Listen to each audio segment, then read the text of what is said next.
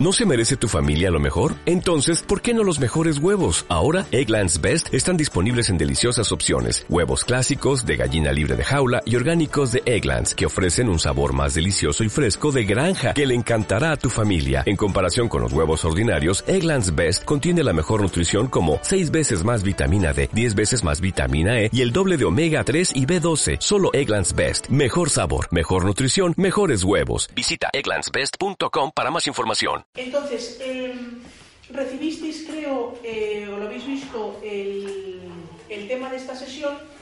Entonces, el marco, por si lo queréis eh, buscar, es un libro de 1992, por tanto súper actual, eh, pero que, no sé por qué reedición vaya, que se titula así Cinco lenguajes del amor, de un eh, de un autor eh, inglés traducido a 50 lenguas. En el 92, eh, cuando salió, se vendieron 10 millones de ejemplares. O sea, fue una, un, auténtico, un auténtico bestseller.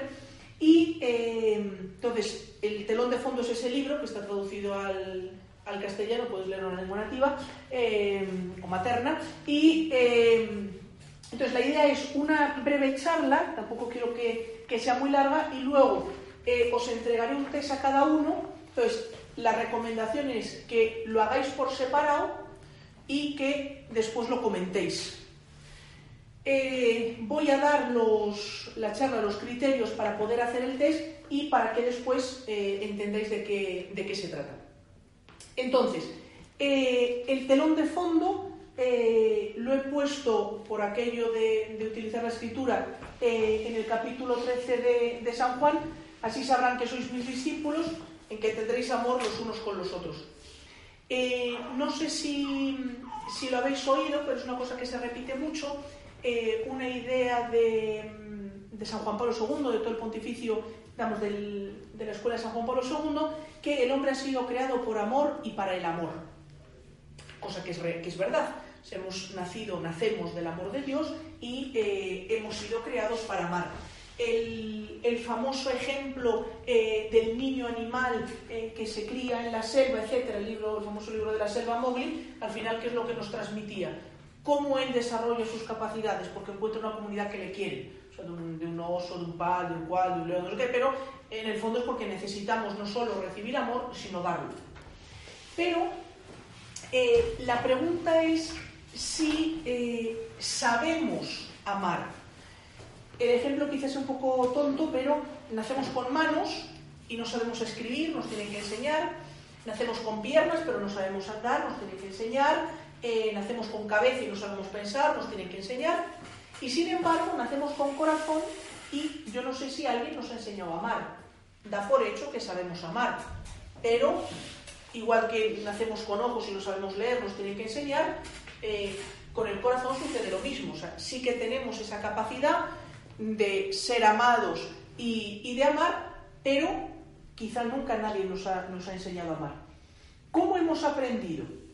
Hemos aprendido, como en casi todas las artes, con eh, el, el binomio me equivoco, rectifico. Entonces, si miramos hacia atrás, nos damos cuenta que en nuestra vida ha habido muchas veces en las que hemos intentado amar y ha salido mal, hemos intentado amar y ha salido bien, pero si pensáis ya en vuestra relación matrimonial con los años previos del noviazgo, etc., ha habido también un juego de juego me equivoco, acierto, me equivoco, juego, acierto, me equivoco. Y esta sesión con el test posterior es descubrir si eh, sé eh, amar y es que no existe una única manera de expresar el amor, sino que hay muchas. Y cada uno tiene una manera de expresarlo que normalmente va unida a la manera que él tiene de recibirlo. Eh, esta mañana hablaba con, eh, con un chaval, no solo hay un niño y no todavía no, todavía no me entiende, que estaba comprando los regalos de Reyes para su familia. Entonces, dice, claro, dice, a mí lo que me gustaría regalarles es una bombilla inteligente, ¿no? porque lo de la tecnología le fascina, entonces una serie de bombillas que tú desde el móvil puedes encender o apagar, tal y cual. Claro, a su hermana le regala una bombilla y no te digo, bueno, o sea, se la come, o sea, porque claro, o sea, la hermana ve la bombilla, entonces no, no, no sabe, ¿no? Eh, el típico ejemplo broma, pero que a veces eh, cuando el, el padre se empeña en que los reyes le traigan a su niño de dos años un escalestri o un juego de consola, mm, dices, bueno, mm, el regalo no es para el niño, o sea, el regalo es suyo, ¿no? Entonces el padre está feliz con lo que le han traído y el niño pues no sabe, eh, ¿no? Las mujeres quizá no sois así, pero eh, a veces sí que en el matrimonio, ¿no? O sea, pues eh, os regalas cosas, pues no sé, o sea, mira, mira qué batería de cocina tan mona, ¿no? Dices, bueno, pues yo no sé si el marido es lo, lo primero que, que se le ocurre. Entonces, démonos cuenta, primer paso, de que hay distintas maneras de expresar, eh, de expresar el amor y distintas maneras también de, eh, de, recibirlo. La segunda idea sería concebir el amor como un arte. Un arte en el cual eh, se disfruta, pero un arte que también se aprende y donde verdaderamente tiene que hacer un esfuerzo por llegar a la otra, a la otra persona. Veremos después en la parte práctica cómo muchas de las crisis o muchas de las situaciones de dificultad en una pareja no radica en que no os queráis, sino que a veces no os queréis en la misma, en la misma frecuencia. Dais de una manera y recibís de otra. Entonces, como todo arte, hay que aprenderlo, hay que trabajarlo y hay que practicarlo. O sea, el amor no es algo eh, evidente o no es algo fácil, es algo que como yo no lo esté actualizando y yo no lo esté luchando, muy fácilmente lo que sucederá es que se vuelva algo enquilosado y algo puramente mecánico, algo puramente, eh, puramente ficticio. Fundamental identificar el lenguaje de amor de tu pareja, es decir, eh, querer al otro como quiere ser querido luego veremos cosas concretas. Eh, eh, muchas veces nos proyectamos nosotros en lo que nosotros queremos recibir, pero es que no es lo que el otro, lo que el otro quiere ser querido. Aprender también tu propio lenguaje, pero tenemos que conocernos también nosotros. Porque, ¿Por qué me he enfadado? Bueno, a lo mejor me he enfadado porque yo estaba esperando recibir algo que no he recibido, porque yo me había generado eh, una expectativa eh, que no se ha cumplido. Y veremos después cinco lenguajes del amor. Posiblemente os identifiquéis con uno o con otro, pero me parece que la verdadera riqueza es saber descubrir el valor de los cinco y ponerlos en juego. Y pasamos a esos cinco lenguajes sobre los que luego va a versar el texto. El primer lenguaje, según este autor, son las palabras de afirmación. Son los elogios verbales, describe él, palabras de aprecio y reconocimiento, son aquellas palabras poderosas que inspiran y transmiten valor, seguridad y confianza a la persona amada. Esta habilidad requiere empatía. Quizás sea eh, un primer nivel, un primer lenguaje eh, que aprendemos desde que somos pequeños, que es la importancia de manifestar al otro lo que me importa. Cuando somos pequeños es quizá el lenguaje más habitual. Pensad, por ejemplo, las niñas en las carpetas cuando ibais al cole. Eres guay, no cambies, eh, te quiero muchísimo, ¿no? Y os hacíais dedicatorias y hacíais... Bueno, expresabais verbalmente lo que, lo, que, lo que sentíais. En una primera etapa de noviazgo también, ¿no? Y todas las eh, muestras afectivas, eh, cursilerías, etcétera, que se entienden en ese lenguaje, estoy transmitiendo. Pero dice el autor, que es fundamental, la empatía. Porque ¿qué sucede? Que en algún momento, en la amistad, pero en todo el ámbito también en el matrimonial, tú llegas con un gran agobio. ¿Y qué es lo que te encuentras de la otra parte? Nada, eso es una tontería. Bueno, no sé si es una tontería, pero es que a mí me está agobiando. Si yo le digo a mi marido, a mi mujer, eh, estoy súper agobiada porque no llego, eh, se ha ido la chica, eh, hoy no sé qué, hoy no sé cuánto. Hija, pues menuda estupidez. Te lo has cargado. Porque la siguiente vez ya no va, o sea, no va a haber comunicación, porque lo que ella experimentaba como un agobio, tú por esa falta de empatía, pues lo has reducido simplemente al absurdo, ¿no? Pues oiga, qué tontería, si te agobias por eso, cuando llega algo importante no sé qué vas a hacer. Bueno, no sabemos lo que va a suceder, pero de hecho esto para ello ahora es importante. Entonces, ¿qué sucede? Que muchas veces lo primero es decir, verdaderamente, qué horror. Entonces ya se crea un hilo de comunicación en el cual después efectivamente tu visión será ir descensando, porque como sigas aumentando, o sea, aquello puede ser la Tercera Guerra Mundial y simplemente se ha un salero. Pero lo primero es la empatía, es decir, o sea, me hago cargo de tu situación. Claro, para eso he de ser eh, lo suficientemente fuerte para no dejarme llevar del cansancio, no porque, claro, cuando uno no está bien, etcétera, pues aguanta eh, la situación del otro, pero cuando uno está con la cabeza mil, cuando uno viene con la cabeza, con el trabajo, no sé qué, y lo que se encuentra es un problema, pues efectivamente reduce. Pero un momento, pasa como con los niños, cuando un niño viene del cole, ¿no? O sea, es una gran crisis porque fulanito le ha robado su punzón. O sea, la cosa no da para más. Pero para su mundo, el robo del punzón, o sea, es como la invasión eh, de Alemania por parte de los alemanes, ¿no? O sea, porque efectivamente es, es pequeño mundo. Entonces, la empatía es suficiente para decir, me hago cargo de tu situación, ahora vamos a comenzar un diálogo. Lo mismo cuando el marido transmite eh, a su mujer eh, una preocupación a veces en el tema de embarazos, en el tema de qué vamos a hacer, eh, cómo vamos a salir de esta, las cuentas no dan, tal y cual. Ah, hombre, no, no te preocupes, que... Claro, cuando no se encuentra esa empatía, ¿qué sucede? Un enfado. No me entiendes, no... Claro, otra vertiente de este lenguaje de amor, de las palabras de afirmación, es que necesitamos, podemos necesitar, que nos recuerden las cosas, que nos quieren, que somos importantes, pero no con gestos. Hay gente que necesita el lenguaje de la palabra. No, si ya sabe que la quiero, bueno, fenomenal, ¿no? O, pues si he recogido, eh, hoy he recogido mi ropa sucia, eso será que la quiero, ¿no? dices, hombre, pues sí, ¿no? O eh, hoy, le, eh, hoy me he levantado y hemos desayunado juntos, pues ya porque le quiero yo no necesito que me diga que me quiere, pero no es lo que yo necesito, sino qué es lo que la otra parte, la otra parte necesita. Porque en el lenguaje no es solo el que yo doy, el que a mí me gusta que me den, sino el que la otra persona necesita. A lo mejor, y en eso el texto se va a venir muy bien, conoces a otra parte y bueno, es que a lo mejor ella lo que él o ella está echando de menos, que la diga que la quiero, que valore eh, eh, lo que hace, que muchas veces cuando el sacerdote escucha las dos partes, escucha una parte, mi mujer no me entiende porque no entiende que yo necesite no sé qué, no necesita que yo no sé cuánto, pues no sé qué. Escuchas a la mujer, mi marido no se da cuenta de todo lo que hago, mi marido no valora no sé qué, mi me... Claro, ¿por qué? Porque no os lo decís.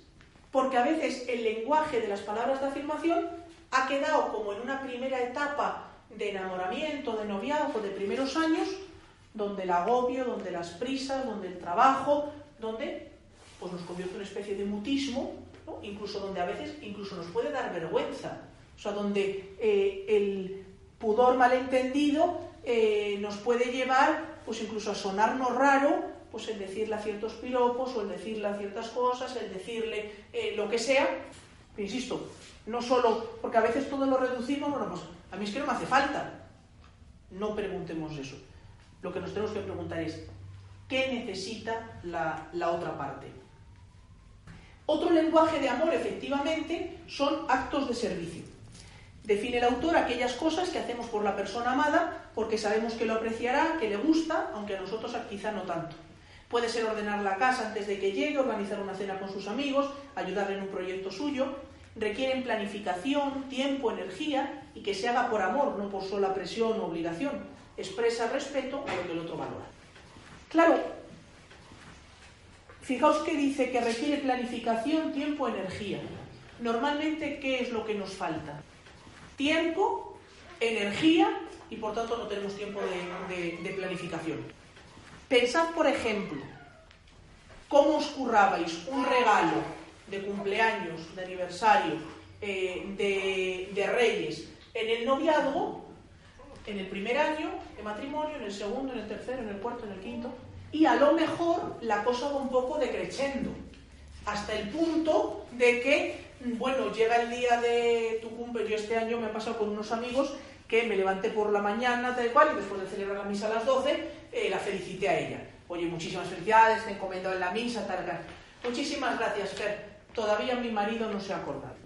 Entonces inmediatamente le mandé un mensaje a mi amigo, digo, guapo, mm, no sé si no. Eh, bueno, pues, eh, pero es malo, no. Lo que pasa es que muchas veces tenemos tantas cosas en la cabeza, etcétera, y ahí hay sensibilidades, o sea, hay gente que puede no importarle tanto, pero hay gente que sí que valora mucho lo que se hace. Insisto, conoceros, porque luego también es verdad que todos vamos de fuertes. No, a mí ya me he acostumbrado.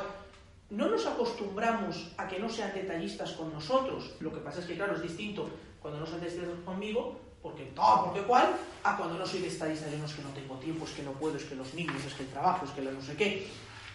Claro, son pequeños detalles en los cuales uno se está entregando, en los cuales no importa la materialidad, sino el he pensado en ti, me importas. Eh, pensad, por ejemplo, cuando en el noviazgo a veces podéis doblar el mapa o salir un poco antes para sorprenderla, o no sé qué, o no sé cuántos. Claro, eso durante el matrimonio es también un lenguaje de amor. Insisto, están los niños, están muchas cosas. Pero o cuidáis y utilizáis estos lenguajes, o al final es un matrimonio, me parece a mí bastante aburrido. Cuando me parece que el matrimonio, pues decíamos, el amor es un arte, y el arte es algo vivo, el, arte es algo divertido, eh, el arte es algo que entra por los ojos, pero claro, necesito tiempo de planificación, necesito eh, tomármelo en serio, eh, necesito huir de la improvisación. Claro, el que lo escribe es un, es un americano. Entonces, no entiende un término puramente castellano que es el chapuzas.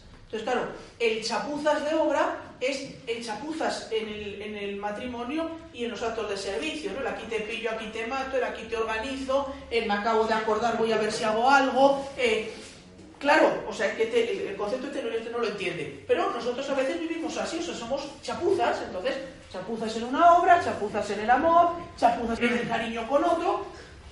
Claro, eh, la chapuza te aguanta un tiempo, pero al final tienes que llamar a otro para que te siga arreglando, porque normalmente no es una cosa, no es una cosa definitiva. En este lenguaje sucede lo mismo. Si yo al final voy renqueando, si yo al final eh, no preparo, si yo al final no planifico, puede al principio salir más o menos, pero en el fondo no estoy poniendo el corazón, lo que estoy haciendo es salir del paso, ¿no? O sea, voy a hacer esto para que no se enfade, voy a hacer esto porque, o sea, como una especie de condescendencia, como sé que esto le gusta, pues, o sea, el lenguaje, los cinco lenguajes de los que vamos a hablar tienen que ver con poner el corazón en las cosas, o sea, igual que en el te quiero, en ese lenguaje verbal, también en un lenguaje de actos de servicio, es poner el corazón. Y todos tenemos experiencia de darnos cuenta cuando las cosas se hacen con corazón de cuando las cosas se hacen sin corazón.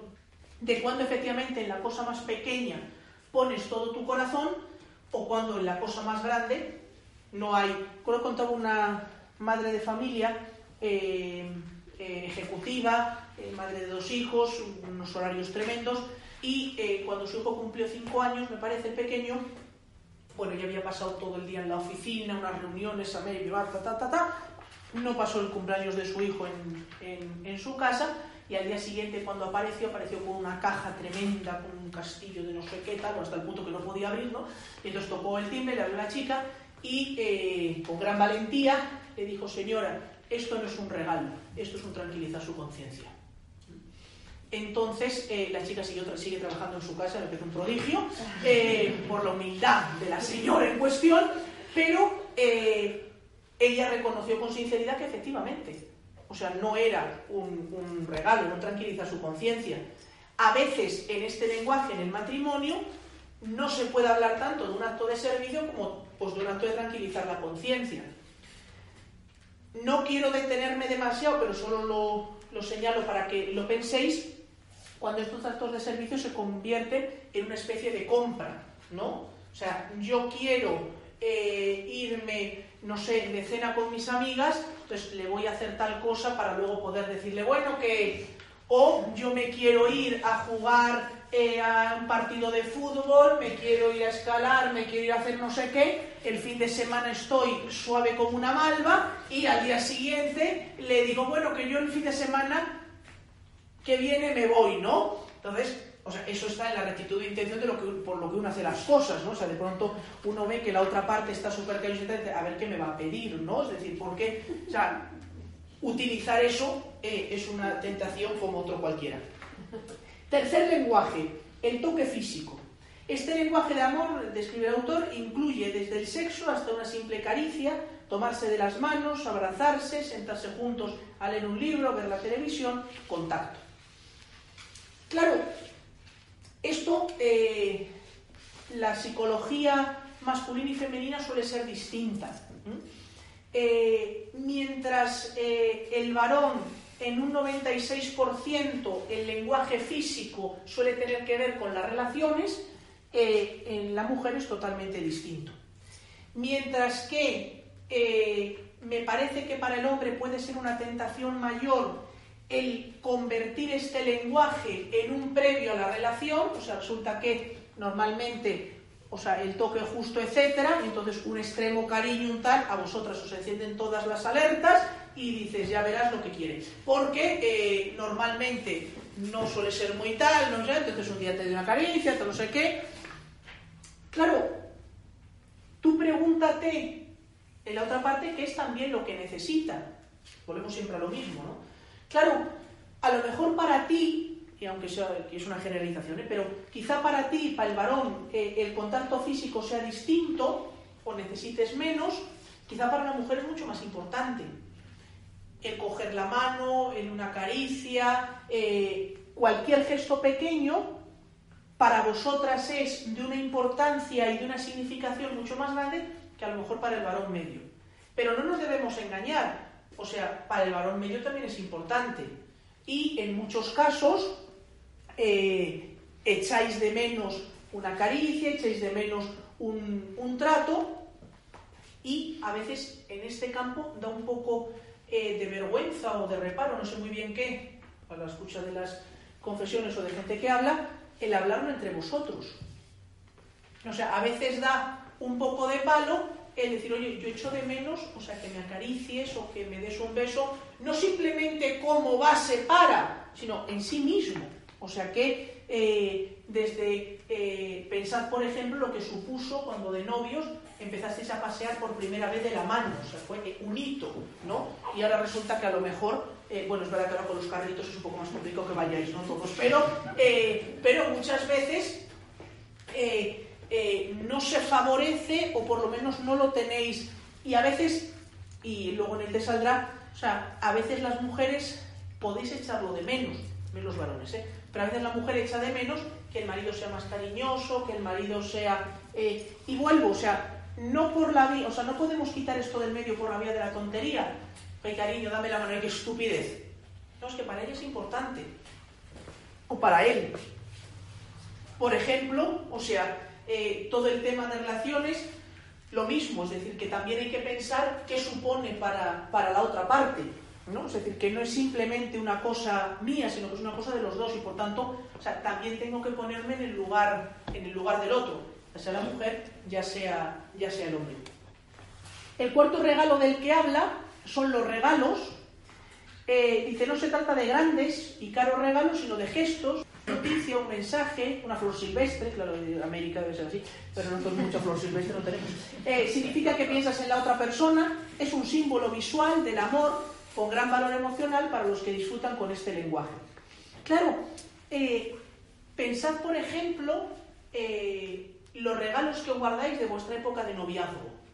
A veces son cosas nimias, o sea, a veces son cosas pequeñas, a veces son bueno, pues un recuerdo, a veces son fotografías, a veces son...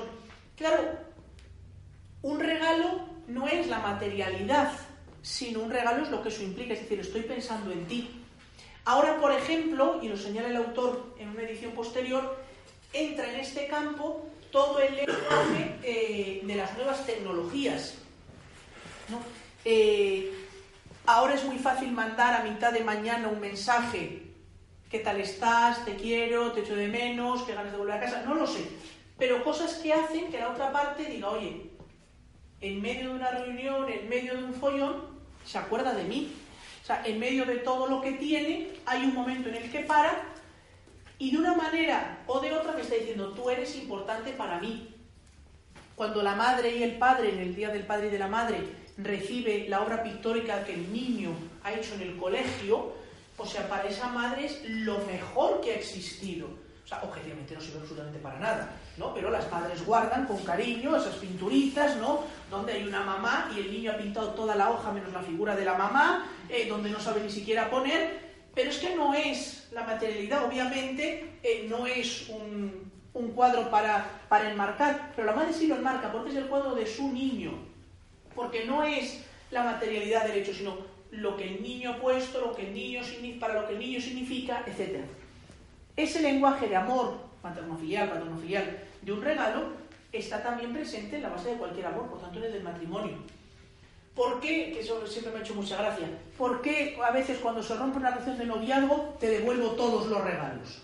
Porque en el regalo va la persona. Entonces te quiero olvidar y por olvidarte necesito quitarme todo lo que tengo tuyo, ¿no? Entonces te lo doy. Pues si un anillo bueno, pues me lo quedo, porque bueno, pues lo, lo sublimo y ya está, ¿no? Pero, eh, pero te, quito de, te quito del medio. Dicho en positivo, tener regalos de la otra, de la otra parte significa que soy importante. Habrá quien, para quien este lenguaje sea muy importante, y habrá para quienes no. Habrá para quien te hace un regalo y dices, ¿y qué hago yo ahora con esto? Entonces un amigo mío fue su cumpleaños y se presentó su novia con varios regalitos y entre otros con un puzzle. Bueno, se le debe de quedar una cara, o sea que además se lo manifestó y tal y cual, y la pobre le dice, pero si estaba en tu lista de favoritos de Amazon. Él había mirado regalos para su hermana, a su hermana le gustan los puzzles y por eso en la lista de Amazon apareció un puzzle pero los puzzles no. Claro, la pobre había tenido acceso, entonces no sé qué, había visto cosas que él había mirado por Amazon, que no sé qué, un puzzle, el puzzle. Claro. El, el pro, ¿eh? menos mal que era el puzzle. ¿eh? Sí, claro. Gracias a Dios es un hombre bueno, como vosotros, y entonces, pues efectivamente, claro. Y entonces el otro casi dice, pero dices, es que no es la materialidad, sino piensa, o sea, cómo se ha esforzado, cómo sea tal, cómo sea cual. Insisto, para algunos los regalos puede ser, pero para otros, para otros no. Pero a la otra, a mi otra parte, estas cosas le hacen feliz. Estas cosas, porque a veces podéis llevar más o menos años de, matrimonio, con el noviazgo, etc. Y en el campo del lenguaje del amor conoceros poco. Tú estar en un nivel y la otra parte estar en otro tú estar buscando un lenguaje a lo mejor más corporal y la otra persona estar en un lenguaje eh, de regalos, de actos de servicio o de lo que sea. Y lo importante es estar los dos en la misma onda. En el sentido, no de los dos buscar lo mismo, pero sí que dar lo que el otro necesita. A lo mejor tan importante como es para ti esas palabras de refuerzo, esas palabras de cariño, esas palabras, son para él un regalo, un, Claro, si para mí lo importante es lo, el contacto físico y yo a la otra parte le doy contacto físico, claro, pues como para él no es lo importante, por mucho que tú des, el otro, el otro no recibe y viceversa.